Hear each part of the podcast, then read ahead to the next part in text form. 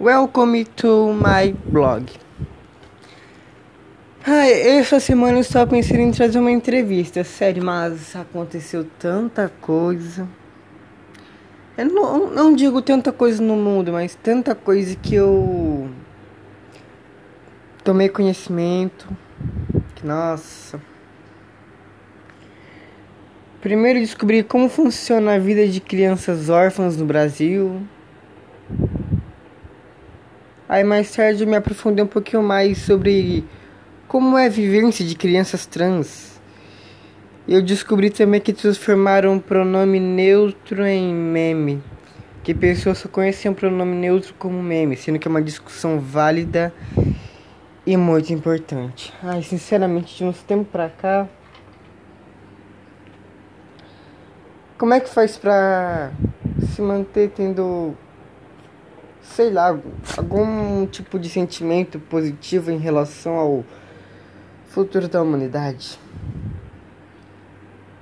Bem, eu vou tentar jogar uma luz sobre esses assuntos, falar um pouco sobre minha opinião, tentar te dar um pouco de, sei lá, esperança, sei lá, algum, algum sentimento positivo em relação ao futuro. Ah, e esse fim de semana também eu estava com umas tias minhas a gente viu um documentário sobre a natureza e puta que pariu.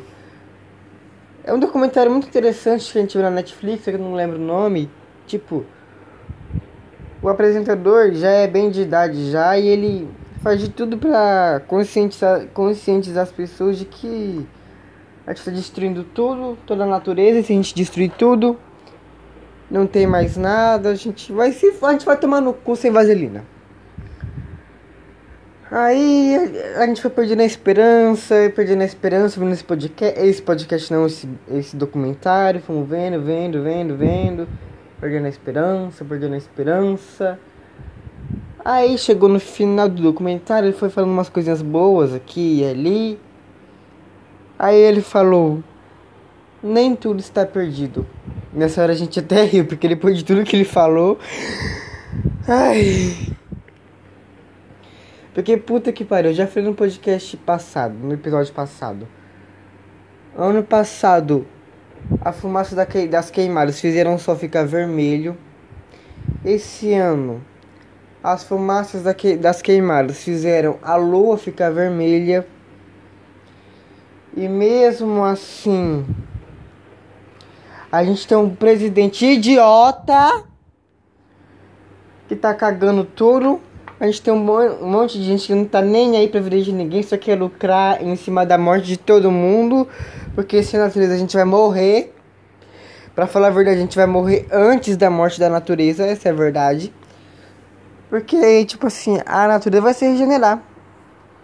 A gente morre, ela cicatriza, se regenera e volta com força total. Enquanto que a gente vai morrer. A gente vai morrer. E vai levar algumas outras espécies juntas. É, a gente vai morrer, vai levar algumas espécies juntas. O dinheiro que essas pessoas quiseram lucrar não vai adiantar mais nada. Todo mundo vai morrer. Não tem mais esperança. Estamos vivendo um apocalipse. Não, não tem, não tem mais esperança. Olha. Eu já julgo 2020 como um apocalipse. A gente, olha, vai morrer. A menos que a gente tome consciência do que, de tudo que está acontecendo, mas não. O povo é muito burro. Fica acreditando em mentiras de grupo da igreja, de grupo da família, assistindo emissoras que contam um bando de mentiras. Na verdade, não é contar mentiras, e sim manipular mesmo. Querer colocar o cristianismo só para disfarçar a corrupção cristã. Ai. Tanta coisa. Ai, as pessoas são mais preocupadas em evangelizar os demais do que resolver tudo. Ai, esse eu já falei no episódio passado. Mas é um assunto que vai ser recorrente.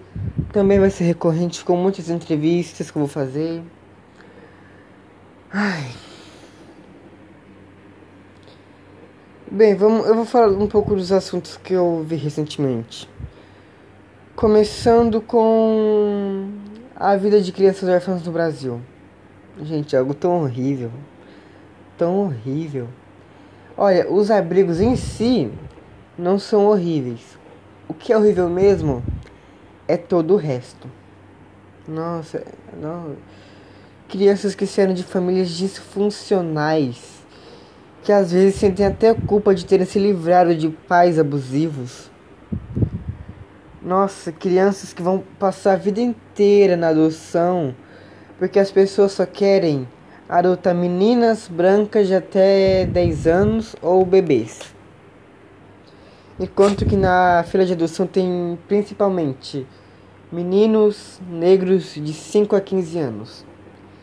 Sem contar que crianças, crianças trans, crianças soropositivas, crianças portadoras de deficiências. Essas têm um risco grave de ficar na adoção a vida toda. E você sabe o que, que acontece se essa criança, esse adolescente chegar na maioridade e não for adotado? Sinceramente, olha, não podem mais ficar nos abrigos. Ou são mandados para alguma república ou para a rua mesmo. Pior ainda, tem gente que é separada dos irmãos. Tem irmãos que vão para um abrigo, uns vão para um abrigo em outra cidade, outros vão para um abrigo em outro país Aí relações de 10, 6, sei lá quantos anos são destruídas. Relações de irmãos, laços, nossa, são destruídas. Porque os irmãos são mandados para abrigos em abrigos diferentes, em estados diferentes e até em países diferentes, em continentes diferentes. E quando isso acontece, eles não têm mais contato algum com seus irmãos.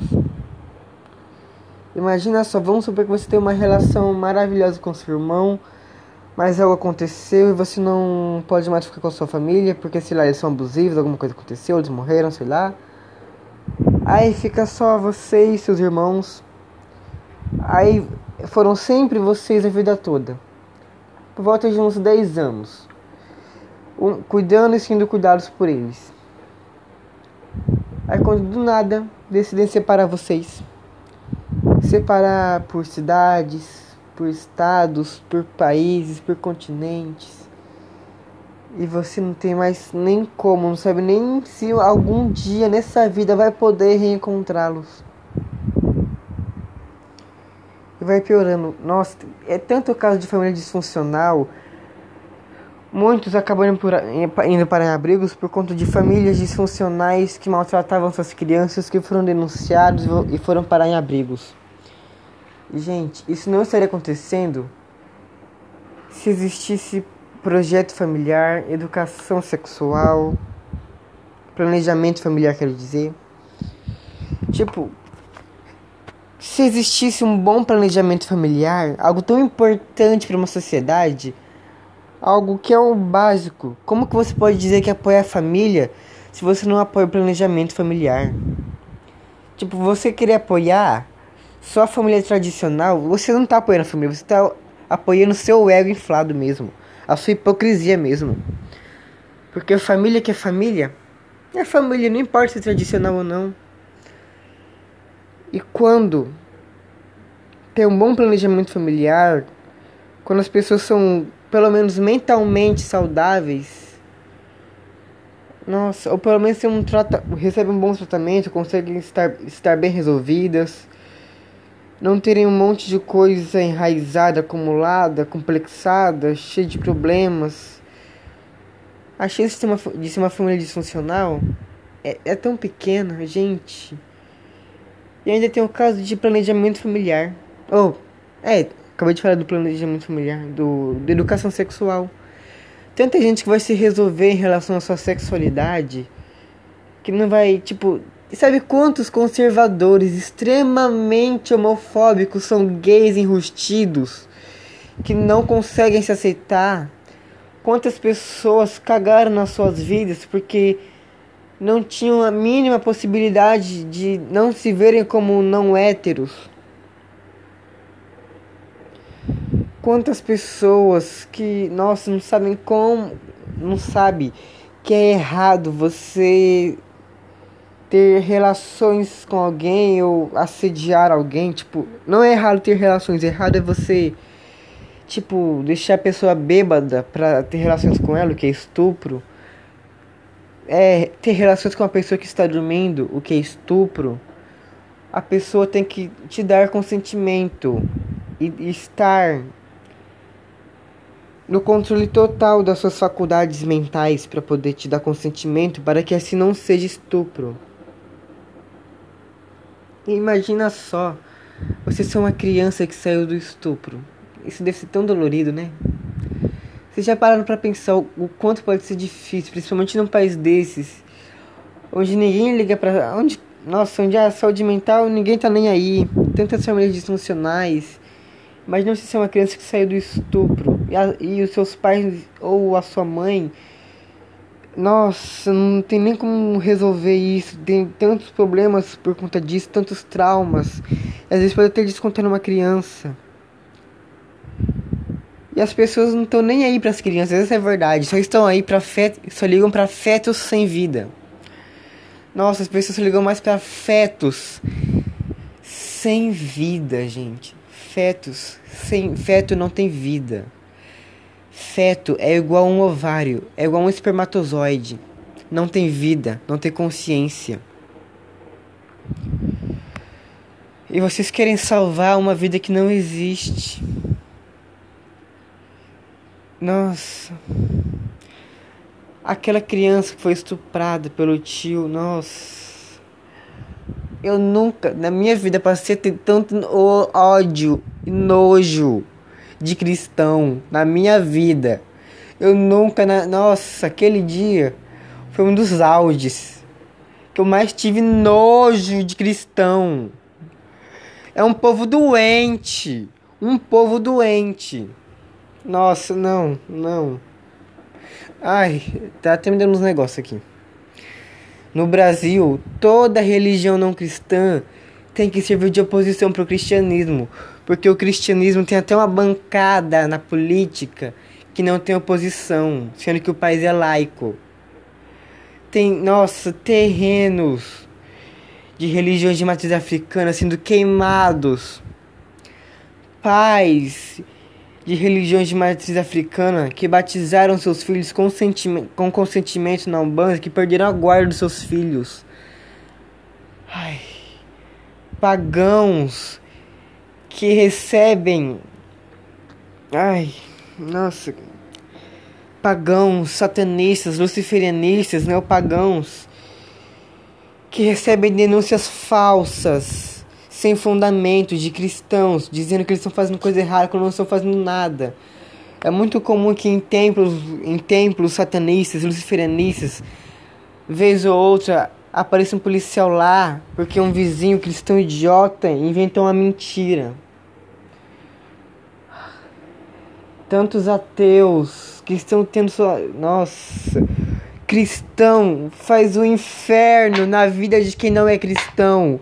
Cristão é um monstro horrível. Não, eu não aguento mais. Ai, já me chamaram de demônio só porque eu não sou cis e hétero ficam tentando meter cura gay nos outros, querendo, nossa, diz, nossa, querendo derrubar toda, todas as crenças não cristãs. Eu, eu, sinceramente, eu odeio o cristianismo. Eu tenho, nossa, eu tenho muitas pessoas que eu me importo muito que são cristãs. Eu não tenho nada contra essas pessoas. Eu, nossa, eu amo essas pessoas, eu adoro essas pessoas, porque também a maior parte do povo brasileiro é cristão. Eu cresci numa família cristã. Minha família é cristã. Muitos amigos meus são cristãos. Eu não tenho nada contra essas pessoas. Eu amo essas pessoas muito. Eu amo. Eu amo muito. O problema é a religião dessas pessoas. O problema é o Deus dessas pessoas.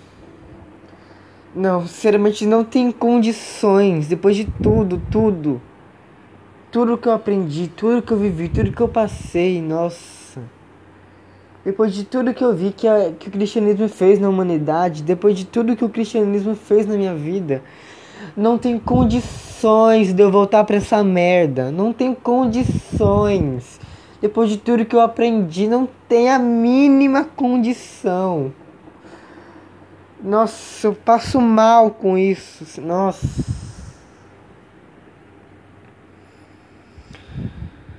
Ai.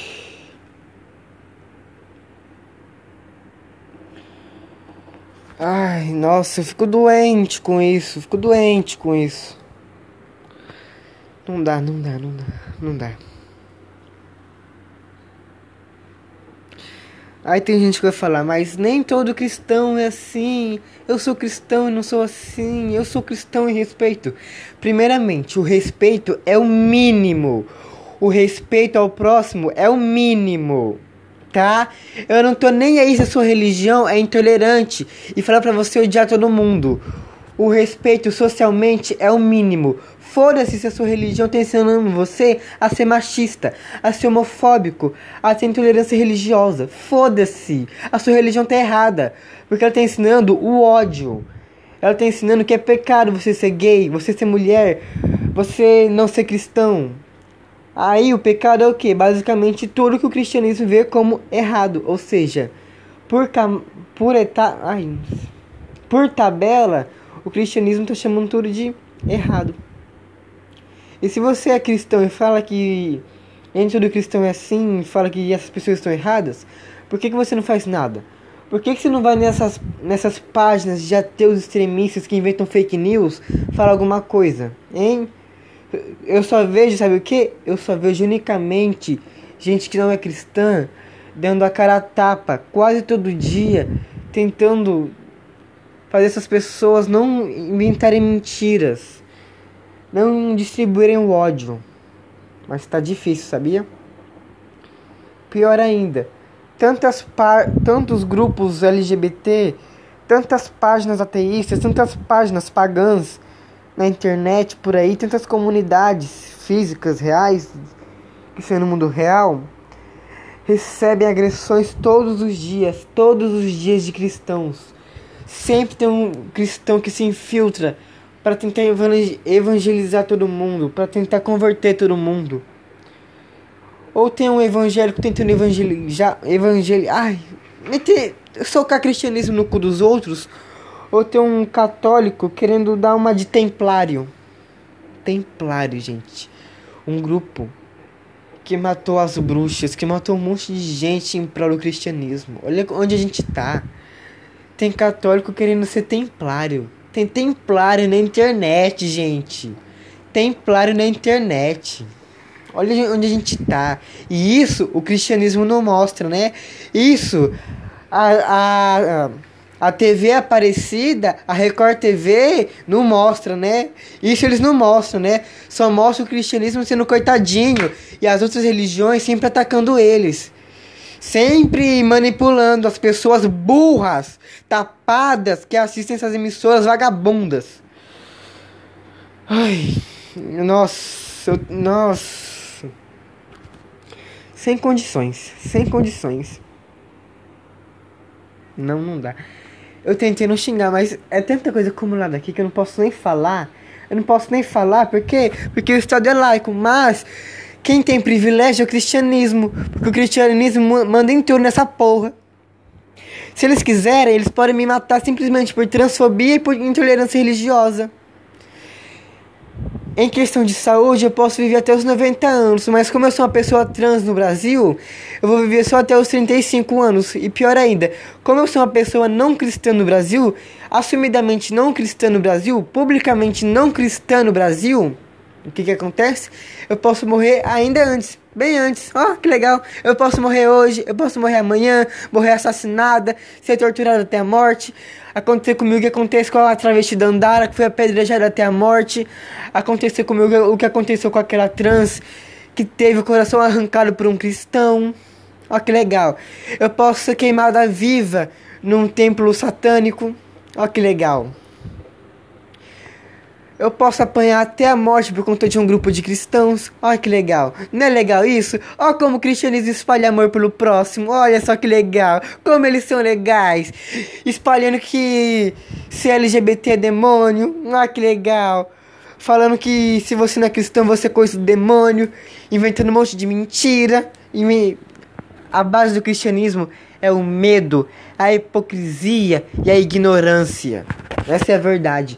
O cristianismo foi feito para ganhar dinheiro, para ganhar poder e para corrup e para corrupção. Se você for ler os apócrifos, você vai ver. Se você for ler o apócrifo de Peixe Sofia, o apócrifo mais importante que a Bíblia toda, mais importante que a Torá inteira, mais importante, nossa nossa. Se você for ver o apócrifo de Peixe Sofia, você vai ver que Jesus Cristo nem gostava de Jeová. Ele era contra Jeová. Ele veio à terra para derrubar o reino de terror e caos de Jeová. Jesus Cristo, espiritualmente, era filho de Peixe Sofia e seu, e seu companheiro amoroso.